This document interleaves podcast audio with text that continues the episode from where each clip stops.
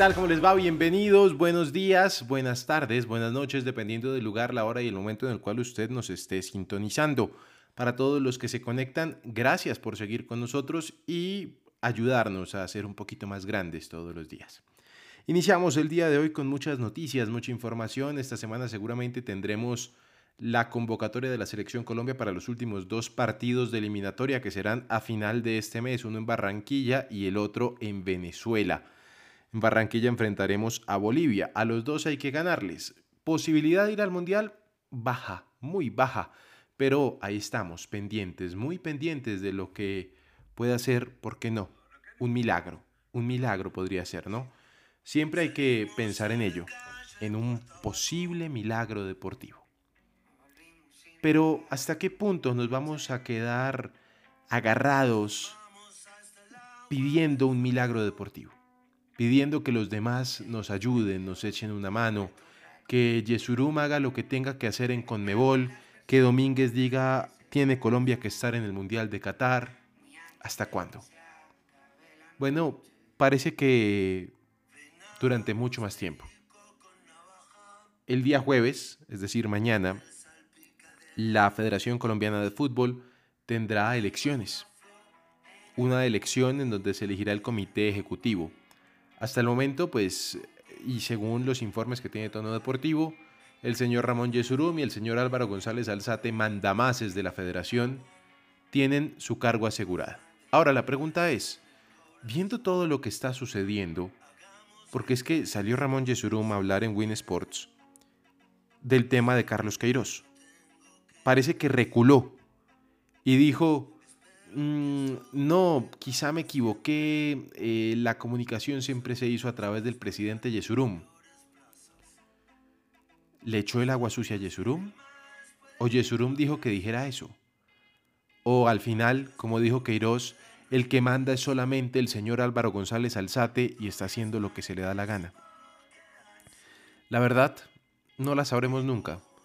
En Estados Unidos está el señor Luis Bedoya, presidente de la federación, en el que fue quizá el momento más espectacular de la selección Colombia, el Mundial de Brasil 2014, la eliminatoria hacia Rusia 2018. No alcanzó a estar en el Mundial porque se entregó. Quiso ir y dar la cara. Lo está haciendo. Los otros siguen acá pagando escondederos de a peso. Y lo peor del cuento, esperando que la justicia les eche una manito. Así como todo con la selección Colombia. Esperando que todos nos echen una manito. Señoras, señores, niños, niñas, bienvenidos. Esto es Tono Deportivo. En tono deportivo, baloncesto. Hablamos de baloncesto porque Cali será la sede del primer semestre de la Liga Profesional de Baloncesto. Ayer hablábamos de la situación que vive Sabios de Caldas, en donde no podrán participar este año por falta de apoyo gubernamental. Cuando hablo de apoyo gubernamental me refiero específicamente a la alcaldía y a la gobernación. La alcaldía de Manizales y la gobernación de Caldas le han dicho no al equipo de Sabios este año, que no le van a dar plata, y se complica la participación del Sabios de Caldas. Pues bien, la División Profesional de Baloncesto anunció que Cali será la sede única del primer semestre de la temporada 2022 de la Liga Profesional. El torneo se disputará en el Coliseo Evangelista Mora. Y todo esto será a partir del próximo 21 de abril. La División Profesional de Baloncesto también confirmó que nuevamente será el, este gran escenario del Valle del Cauca la única sede. Esto de acuerdo a las disposiciones de sanidad de la ciudad se podría habilitar el ingreso de público que necesariamente debe tener al menos dos dosis de la vacuna para el COVID-19. Esto días antes del inicio de la liga se confirmará la presencia de aficionados o no. Además, se informó que el formato del torneo se mantendrá con una fase regular y una postemporada con playoffs. En tono deportivo, ciclismo. Hablamos de ciclismo en tono deportivo porque a partir de hoy, mejor dicho, hoy, se disputa la clásica Milano-Torino en Italia. Seis colombianos en competencia. Don Omar Pachón, ¿qué tal? ¿Cómo le va? Alejandro, muy buenos días, buenos días para todos los oyentes, a todos los compañeros de Tono Deportivo, están muy conectados desde esta mañana. Y bueno, una carrera que es una clásica, es eh, una de las más importantes en territorio italiano. Tendrá salida en Magenta, Milano, están 113 edición y terminará tras 197 kilómetros en Rivoli. Tendrá montaña, tendrá terreno llano, tendrá de todo. Y es una etapa hecha y a la medida de clasicómanos. Es muy difícil que un vueltómano normal gane esta competencia. ¿Y por qué digo vueltómano normal? Porque ya Pogachar y Robles nos han acostumbrado a ver cómo en carreras de un día ellos se imponen. Ninguno de los dos estará, así que los favoritos cambian de nombre. Pero primero le cuento la cuota colombiana, porque en el UAE Team Emirates están confirmados Andrés Camilo Ardila y Juan Sebastián Molano. Este último puede tener protagonismo si la etapa termina el embalaje. Por el lado del Arkea Sansic estará Miguel Eduardo Flores con el equipo francés de Nairo Quintana y en el otro equipo que es también de segunda división, el Androni Giocatoli tendrá también dos colombianos, Juan Diego Alba, Didier Merchant. El que es de pronto la cuota más importante que ya ganó una clásica como Lombardía en 2016 es Esteban Chávez, que irá con el Education First. Ahora, estos colombianos tendrán que batir nombres importantísimos como un tal Peter Sagan del Total Energies. También tendrá que enfrentar a un Vincenzo Nibali de la Astana que corre en su casa, a su hermano Antonio Nibali evidentemente, a Greg Van Avermaet que supo ser en su momento campeón del mundo, que ha ganado varias clásicas y ya la experiencia le permite ser uno de los favoritos en este tipo de carreras. Y bueno, obviamente en el Cofidis tenemos a David Ishimolai, el embalador que puede estar listo para esta carrera. Estará el Eolo Cometa, un equipo que va a ser invitado al Giro de Italia, hay que verlo. El Ineos Grenadiers lleva una cuota bajita y que no tiene a su clasicómano principal como Thomas Piddock. Lo estarán reservando. Y Alessandro Di March del Israel también estará por ahí. En el Quick Step vemos a Mark Cavendish. Yo la verdad no sé si sea para él esta fracción, por lo que es muy, muy embalador, pero, pero pues si lleva una, una, un final masivo, evidentemente puede estar ahí. Y los italianos del UAE Team Emirates, como Diego Ulisi, como Alessandro Covi son favoritos para esta competencia. La información que nos llega del ciclismo con el señor Omar Pachón. Ya volvemos porque lo que hay es ciclismo. Tranquilos. En tono deportivo, baloncesto. La Federación Colombiana de Baloncesto dio a conocer la lista de convocados de la selección nacional para el Campeonato Suramericano Masculino Sub-18 que se disputará en Venezuela desde la próxima semana. Ellos estarán bajo la dirección de Tomás Díaz. Estos son los nombres de la selección nacional. Alejandro Torrenegra, Richard Land, Andrés Vázquez, Steven Sanabria, Juan Esteban Madrigal, Santiago Velázquez, Daniel Penagos, Andrés Jaimes, Hernán Cortés, Juan Fernando Trujillo, Juan José Manrique, Edwin Niebles, Santiago Arboleda, Santiago Osorio, Juan José Echeverri y Luis Sinisterra. Colombia estará en el grupo A junto a Brasil, Bolivia y Uruguay, mientras que en el grupo B estarán Venezuela, Argentina, Chile y Ecuador. Los dos primeros de cada grupo avanzarán a la semifinal para definir los finalistas del torneo. Con horarios colombianos, el calendario de la selección nacional en el torneo que se disputará en el Coliseo José Joaquín Carrillo de la capital venezolana son los siguientes. El 21 de marzo, es decir, la próxima semana a las 9 de la mañana, Colombia se enfrenta a Uruguay. El 22 de marzo a las 2 de la tarde, Colombia se medirá con Bolivia. Y el 24 de marzo a las 9 de la mañana, Colombia se enfrenta a Brasil. Seguimos en tono deportivo. En tono deportivo, fútbol. Oiga, don Omar, eh, tenemos fútbol colombiano hoy, ¿no? Exactamente, Alejandro. Vuelve la, la liga, Betplay, la liga profesional, con tres partidos, tres compromisos importantes, uno muy importante también para usted. Pero empezamos la jornada en Tolima, con el Deportes Tolima, el equipo de El pues, segundo, ¿no? Hernán Torres, el segundo de esta liga, sí señor. Amanece segundo, esperar si gana cómo le va. Y puede ser el primero sustancialmente mientras Millonarios juega el viernes. A las 4 de la tarde veremos acción el Manuel Murillo Toro frente al equipo de Boyacá.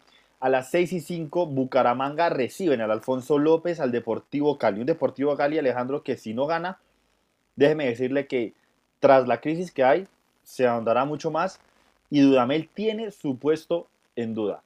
Él ya ha presentado la renuncia y no se la han aceptado. Si pierde contra Bucaramanga o por lo menos no gana, yo no sé si ya se la devuelvan otra vez. Y a las 8 y 10 de la noche, Pasto en Ipiales, en Nariño, recibe a Independiente Santa Fe. No está tan complicado como el Cari, pero tiene, esa es la palabra, tiene que ganar en la capital de Nariño. Allí la sorpresa sería que sacaran al técnico de perder, porque parece que no lo van a sacar. Le preguntaba lo del fútbol profesional colombiano porque imagínese que usted conoce a Juanse Cortés, ¿cierto? Lo, lo distingue. Sí, señor. Hace rato no pasaba por aquí, pero la situación tanto del Deportivo Cali como del América ameritaba para un comentario, eso sí, un poco largo, como, como los comentarios de él. Aquí está Juanse Cortés hablando de la situación del América y del Cali. Alejo, ¿cómo está? Un saludo cordial para usted y para todos los oyentes de Tono Deportivo en el plano nacional e internacional. Qué placer nuevamente poder estar con ustedes. Por acá por el Valle, América prepara su partido frente a Deportivo Independiente Medellín. Trae la serie perdida por un gol del estadio Atanasio Girardot del miércoles inmediatamente anterior y ahora buscará ante su público, ante su gente, revertir esta serie eh, que trae en contra.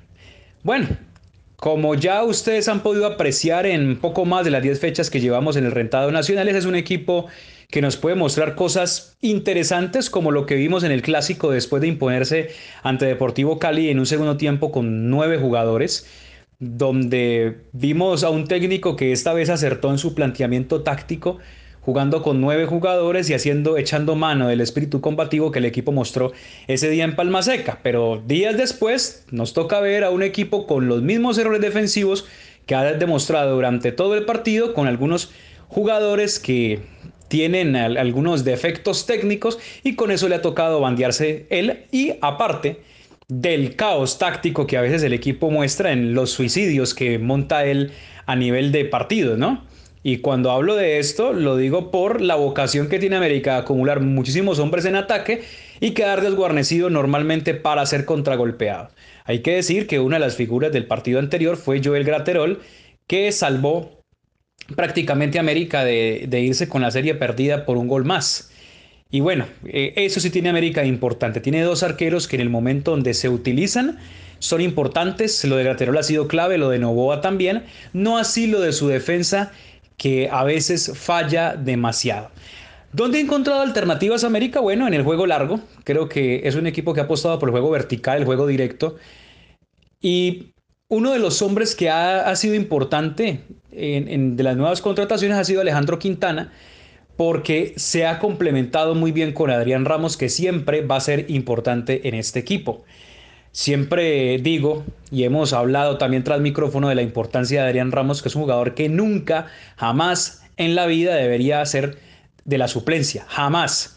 Es un jugador que América lo necesita, así sea en medio, en medio pie, como decimos desde su liderazgo y más en fases tan importantes como esas, pues se necesita de la experiencia de jugadores que aprendan a darle timing a esto, que aprendan a manejar las pulsaciones cuando las, cuando las cosas no estén saliendo bien y sobre todo por la presión que pueda generar el hincha de América que eh, es importante cuando se trata de apoyar al equipo, pero que también a veces puede jugar en contra cuando las cosas no están saliendo y eso lo hemos visto. Y bueno, pues es el deseo que América pueda acceder en esta fase para poder ya entrar a los grupos que pues le vendría bien, especialmente a nivel internacional, después de los papelones que hemos hecho los equipos colombianos en, las, en los últimos cuatro años y América pues no ha estado exento de eso, que su participación internacional no ha sido buena desde hace ya bastante tiempo. Por lo menos América está peleando eso, hemos visto leves mejorías, lo que sí nos toca lamentablemente es pasar al otro extremo, ¿no? El Deportivo Cali que jugará frente a Bucaramanga buscando romper la horrible noche ¿no? que tiene, que ya es bastante larga de 10 fechas, de un equipo que no logra encontrar respuestas, que los refuerzos, si se quiere, entre comillas, esta frase, no han estado a la altura de los jugadores que se fueron y que quebrantaron lo que ha sido la columna vertebral del equipo de Dudamel, que no ha podido encontrar revulsivos. y a pesar de tener de alguna forma el respaldo de la junta directiva, pues todavía no logra levantar ni convencer y eso se nota en la molestia del hincha que viene bastante dolido y sobre todo de perder uno de los peores clásicos en la historia del hincha del Deportivo Cali en Palma Seca. Creo que tiene una oportunidad el Cali de intentar reencontrarse con su fútbol. Para mí va a ser muy difícil. Para mí el Cali ya prácticamente declinó sus aspiraciones de pelear algo en este campeonato. Y el gran problema del Cali es que viene a la Copa Libertadores con un equipo flojo, con un equipo con muchas licencias a nivel táctico que no encuentra el técnico revulsivo de ninguna forma. Y la pregunta es, si uno ve al equipo colgado contra rivales de menor envergadura, pues qué va a esperar uno en el plano internacional, ¿no? Ahora, que no es muy diferente a lo que puede esperar uno de lo que ya hizo Nacional y Millonarios, pero que de todas formas, pues hombre, lamentablemente no se aprende a nivel directivo que cuando se sale campeón y se va a enfrentar la Copa Libertadores, pues que es, un buen, es una buena alternativa para reforzar el equipo. La Junta Directiva del Cali hizo todo al revés. No aprovechó el momento cumbre que tuvo de haber salido campeón para haber reestructurado muchas cosas en su forma de hacer eh, o de, llevar al equipo, sino que sencillamente hace cosas eh, ridículas como por ejemplo prestarle a la barra brava del Cali la tribuna sur para que cuelgue los trapos. Y resulta que después sacó un comunicado diciendo que le prestó la tribuna para que secaran los trapos. ¿Cómo le parecen a ustedes, oyentes? Hoy en día los equipos de fútbol dándole licencias a las barras bravas para cosas insulsas como un tema de trapos. Pues ese es el problema de tener en la dirigencia del Cali ex barras bravas, gente que no sabe absolutamente nada de fútbol se pagan con favores políticos y por estas razones que llega este tipo de, de sanguijuelas a los equipos para sencillamente eh, ridiculizar las instituciones al servicio de gente como las barras bravas. En el Cali todo es un caos por estos días. Lo único que saca la cara por estos días eh, en la institución es la buena actuación del equipo femenino, que está haciendo bien las cosas, que viene invicto y que también está conservando de buena forma lo que es el título conseguido el año pasado y bueno, esperar qué pasa con este Deportivo Cali que lamentablemente no ha podido revalidar el por qué fue campeón ex semestre inmediatamente anterior. Alejo, por acá seguimos, quedamos a la espera de lo que va a ser el post partido entre Cali y Bucaramanga por el rentado nacional y entre América y Deportivo Independiente Medellín por la Copa Suramericana. Un abrazo especial, saludo para todos. En tono deportivo, ciclismo. Mejor dicho, si en, el, en la directiva del Deportivo Cali escucharan a don Juan C. Cortés, creo yo no nos vuelven a hablar. De por sí ya nos tienen en, en mala estima algunos, pero después de esa barría que les metió Omar, yo creo que va a ser muy difícil. Hablamos de ciclismo. Hablamos de ciclismo porque Dyer Quintana y Jonathan Cañaveral están listos para la Danilith Nokere Course serán los dos colombianos en la edición 76 de la carrera belga. Esto es de un día en el UCI Pro Series 2022. Esta carrera se disputará entre Deinze y Nokere sobre 189 kilómetros de distancia. El trazado incluye 25 tramos adoquinados, todos de un kilómetro de extensión, además de 13 cotas. La última de ellas en la línea de meta, que además incluirá adoquines dos colombianos. El Arquea Samsi, que estará con Dyer Quintana, el hermano de, de Nairo Quintana, mientras que Jonathan Cañaveral hará parte del Bardini. Entre los más destacados para este clásico del ciclismo belga serán Robin Ludovic, ganador de la edición de 2021, Pascal Ackermann, John Averasturi, Víctor Campenarts, Thomas de Gent, Tim Melier, Christopher Halvorsen, entre otros. La edición de 2021 ganada por Ludovic en una escapada de 130 kilómetros. Eh, pues tuvo como mejor colombiano a Juan Sebastián Molano, que como bien lo escuchábamos al comienzo de la nota del ciclismo de la Milano Torino, va a tener, va a estar acción, va a tener acción allí. Don Omar, le quiero preguntar una situación, a ver usted qué, qué me puede decir. Cuente. Daniel Felipe Martínez, ¿va para el Tour con el Ineos o va a cambiarse de equipo, como dice la prensa italiana? Mm, Puede que cambie equipo al final de temporada. ¿Por qué? Porque pues él había expresado antes que tenía con qué y ahorita demostró que tiene con qué es líder. Y pues es difícil que si hagan estar recuperado. Hay que esperar qué pasa con Thomas. Le den un liderato una carrera grande, pero, pero las circunstancias cambian. El tema de Egan, lo que demostró en la París-Niza, viene también de ser podio en la vuelta al Garbe. Y la verdad es que hay una cosa que dejó entrever mucho. Y es que el día de ayer, junto a Dan Yates, Daniel Felipe Martínez estuvo recorriendo la etapa número 5 del Tour de Francia. Esta, esta etapa que se recorrerá el 6 de julio sobre 155 kilómetros entre Lille y Anvers en el norte del país y tendrá varios tramos adoquinados y con este rato, como se le conoce, y estuvieron repasándola estos dos corredores delineados. Entonces, lo que apunta, y al parecer lo que dice la, prensa, sobre todo la italiana, la Gazzetta dello Sport, es que Adam Yates y Daniel Felipe Martínez serían los capos de lineos para el Tour de Francia. Muy buena noticia para Dani. Y lo bueno es que sobre Adam Yates escalan parejito. Daniel le puede seguir la rueda y hemos visto que Daniel la montaña ha hecho buenos papeles. Antes le costaba y últimamente ha aprendido a hacerlo muy bien. Pero es que la otra ventaja que tiene Dani, no solo con Adam Yates, con Egan, con Nairo, es que va muy bien a la crono. Es el campeón nacional de contrarreloj. Pierde tiempo, eso sí, no está para ganar una crono, pero pierde muy poco tiempo a comparación de los otros. Entonces, veo muy probable que sea el líder, veo muy probable que haga un buen papel. Ojo, es una carrera de tres semanas, él como gregario terminó en ese top 10 del Giro de Egan del año pasado, pero esta temporada es diferente, ¿no? Y un tour es diferente. Le Tour, c'est le Tour, se dice. Entonces, el tour es el tour, hay que esperar a ver qué va a pasar y, y cómo le va al Dani Martínez, pero es una gran noticia. Y dependiendo de cómo conlleve todo esto, se define también su continuidad en el equipo porque está haciendo una carta fuerte, Alejandro. Carta fuerte, Daniel Felipe Martínez en el Ineos. Más noticias en tono deportivo.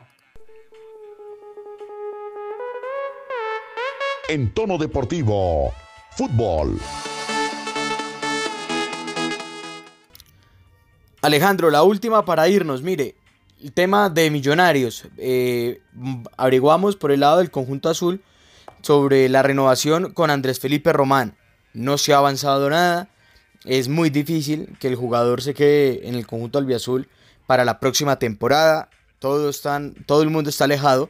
Y pues eh, eso es uno de los motivos por la que Andrés Felipe Román no aparece en las convocatorias del cuadro de los millonarios. Además, para el partido de este viernes frente al Once Caldas, se dio a conocer que el jugador Omar Bertel está lesionado, eh, tiene algunos problemas musculares y no podrá estar en este partido. Esas son las novedades del cuadro de, de los millonarios para lo que va a ser el partido de este viernes a las 8 de la noche en el Estadio del Campín frente al Once Caldas. Y también si quiere le doy noticias del rival de patio, de Independiente Santa Fe, que de igual forma atendió a medios de comunicación en estos días. Y la única novedad y la única duda para el partido que tiene Independiente Santa Fe, además de que pues es el ultimátum de, del Chapulín Cardetti, según lo que hemos podido averiguar, es que Matías Mier está en duda para el viaje a, a Pasto. Entonces, ese va a ser partido importante para lo que se espera de Martín Cardetti, las directivas y sobre todo Eduardo Méndez siguen confiando en él, pero sabe que el fútbol es de resultados y los resultados no se le están dando al equipo cardenal. La última del fútbol colombiano, porque hablamos de tenis. En tono deportivo, tenis. Omar, usted tiene mm, cierto gusto por Rafael Nadal, ¿no? Sí, sí, sí. Yo, yo me he considerado entre esa puja un poco más eh, de Rafa por el tesón y el talento, sin desconocer que para mí Federer es el mejor de todos los tiempos, pero sí, para mí Nadal es un monstruo y es el más ganador en toda la historia del tenis. Pues imagínense que a los 35 años de edad Rafael Nadal sigue demostrando que tiene mucha pólvora para seguir en la élite del tenis y busca un nuevo registro en su partido de octavos de final del Masters 1000 del Indian Wells en donde se enfrentará con el estadounidense Rayleigh Opelka. Eh, lo de Nadal en, el Masters 1000 de Indian Wells, Omar, ha estado espectacular, ¿no?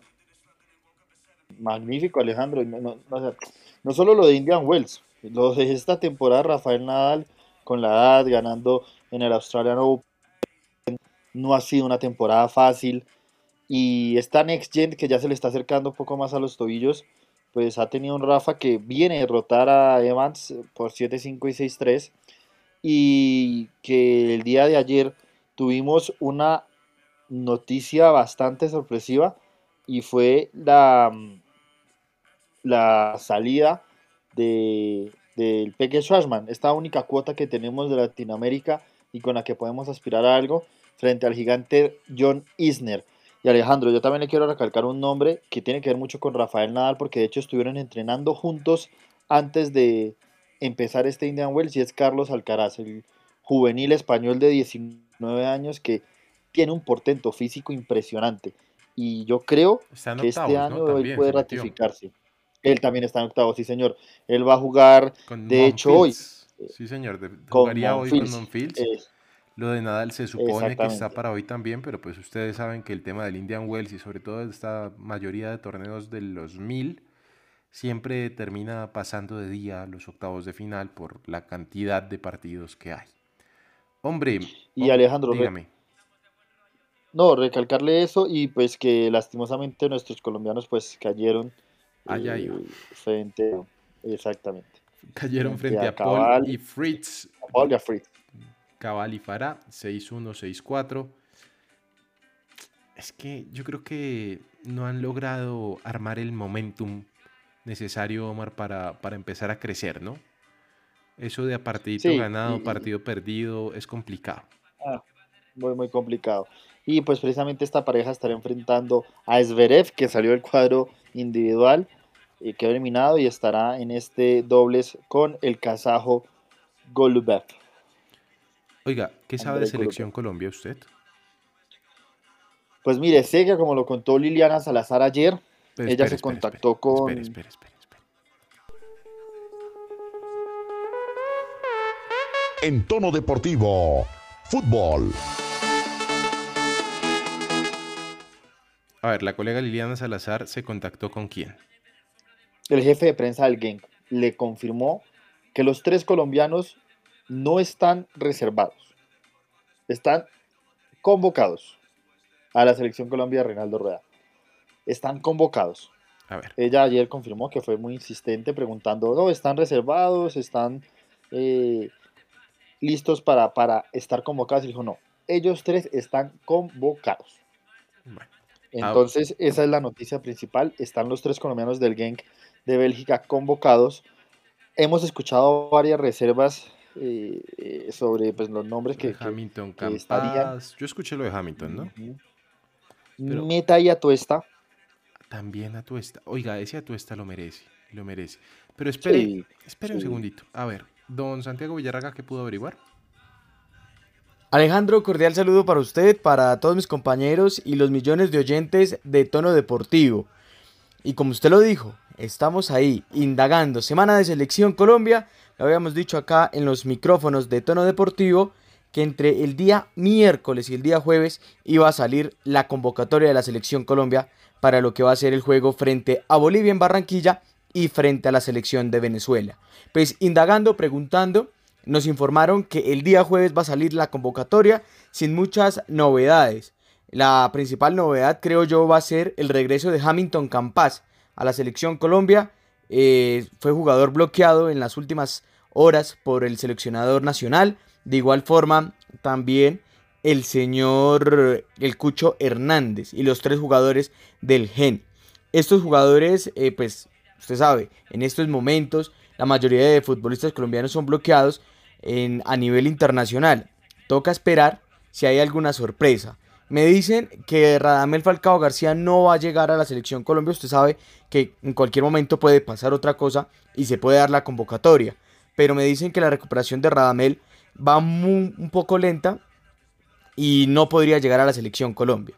Eso es lo que nos dicen nuestras fuentes cercanas a la tricolor. De igual forma vamos a seguir indagando, preguntando cuáles son esos jugadores. Los 25, 28 jugadores que va a elegir Reinaldo Rueda para enfrentar estos partidos decisivos de la selección Colombia. Además, Alejandro, ojo que toca tener un nombre muy en cuenta.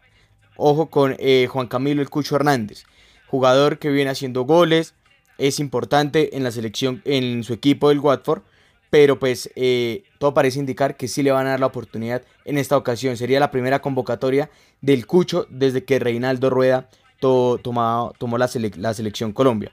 Por del resto no va a haber muchas novedades. El tema de los jugadores acá en Colombia es muy muy complicado que lleguen teniendo en cuenta la fase tan importante que se va a jugar la tricolor en las últimas dos fechas de eliminatoria. Creo que tenemos la misma información, ¿no, Novar? Sí, eh, esos nombres, súmela a Jerry Mina que no estará. El tema de James está en entredicho. Quintero es fijo que venga, si no se lesiona. A mí me dicen que puede sumarse un nombre del rentado local, Que el mismo de siempre. Gerson Candela. ¿Sabe qué? Se sumaría ahí. eh, y hay que tener en cuenta a gente del fútbol mexicano. Rueda sigue mucho. No sé si Quiñones esté ha venido anotando con Atlas. Está Pero Estefan, también ¿no? Estefan Medina viene de hacer gol, Jairo Moreno viene de hacer gol. Y ojo con Harold Preciado, que tiene la mecha encendida con el Lleva Santos goles Laguna. que da miedo. Este- Este fin Exactamente. de semana marcó dos, por ejemplo. Marco 2, exactamente.